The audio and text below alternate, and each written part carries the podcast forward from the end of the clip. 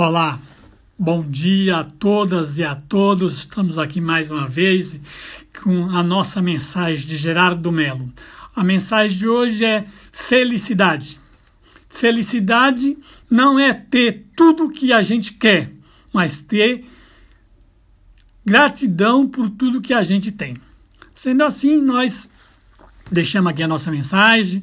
Queria falar com vocês, com os que pudessem ouvir essa mensagem, que nós estamos passando por um momento difícil, que é a pandemia, e a nossa orientação é fica em casa, fica em casa, e juntos somos mais fortes, unidos venceremos. Até a próxima!